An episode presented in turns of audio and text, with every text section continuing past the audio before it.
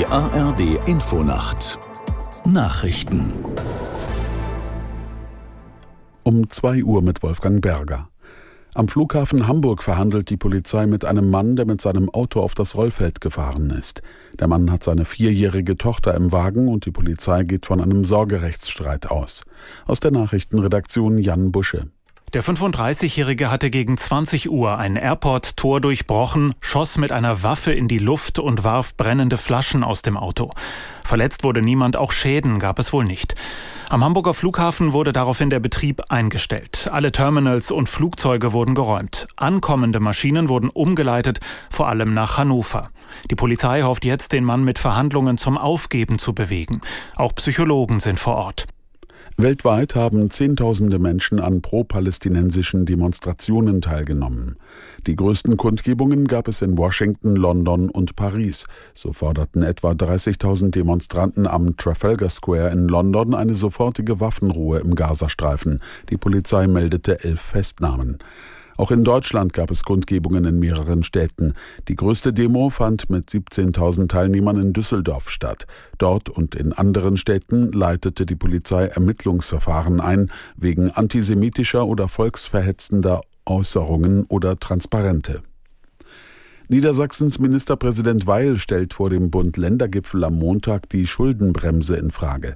Der SPD-Politiker sagte dem Tagesspiegel, es brauche jetzt massive Investitionen. Dies sei wichtig, um zum Beispiel die Energieversorgung sicherzustellen. Außerdem müssen laut Weil viele Wohnungen gebaut und die Bundeswehr gestärkt werden. Der niedersächsische Ministerpräsident stellt sich damit gegen Bundesfinanzminister Lindner, der immer wieder darauf pocht, dass die Schuldenbremse eingehalten wird. In der Fußball-Bundesliga hat der FC Bayern das Topspiel in Dortmund klar gewonnen. Die Münchner setzten sich beim BVB mit 4 zu 0 durch. Aus der Sportredaktion Moritz Kühn. Nach dem peinlichen Pokalaus in der zweiten Runde beim Drittligisten Saarbrücken schossen sich die Bayern den Frust von der Seele. Beim 4 zu 0 Erfolg in Dortmund erzielte Harry Kane einen Dreierpack. Die Münchner haben zwei Punkte Rückstand auf Spitzenreiter Leverkusen. Die Werkself setzte sich mit 3 zu 2 bei der TSG Hoffenheim durch. Union Berlin kassierte seine zwölfte Pflichtspielpleite in Folge, 0 zu 3 gegen Frankfurt. Mainz gewann überraschend gegen Leipzig 2 zu 0 und ist nicht mehr Tabellenletzter. Neues Schlusslicht Köln nach dem Unentschieden gegen Augsburg. Außerdem trennten sich Freiburg und Gladbach 3 zu 3. Und in der zweiten Liga hat der Hamburger SV das Abendspiel gegen Magdeburg mit 2 zu 0 gewonnen. Das Wetter in Deutschland tagsüber meistens grau und zwischendurch Regen 11 bis 14 Grad. Am Montag wechselhaft etwas Sonne im Südosten 11 bis 14 Grad und am Dienstag Wolkensonne und nur selten kurze Schauer bei 10 bis 12 Grad. Es ist jetzt 2.03 Uhr. Der Verkehrsservice in der ARD Infonacht.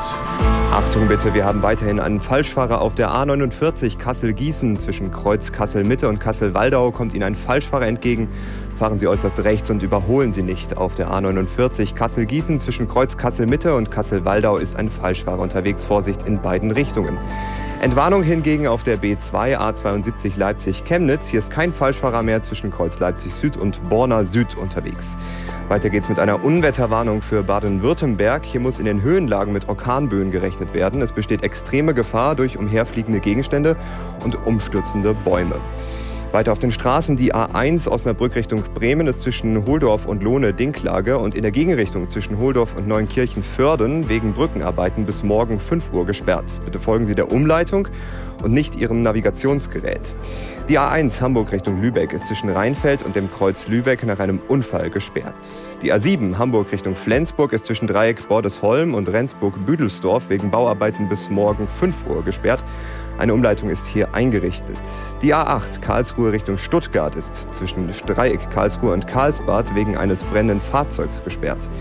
Die A23 Heide Richtung Hamburg ist zwischen Eidelstedt und Dreieck Hamburg Nordwest wegen Bauarbeiten bis morgen 5 Uhr gesperrt. Eine Umleitung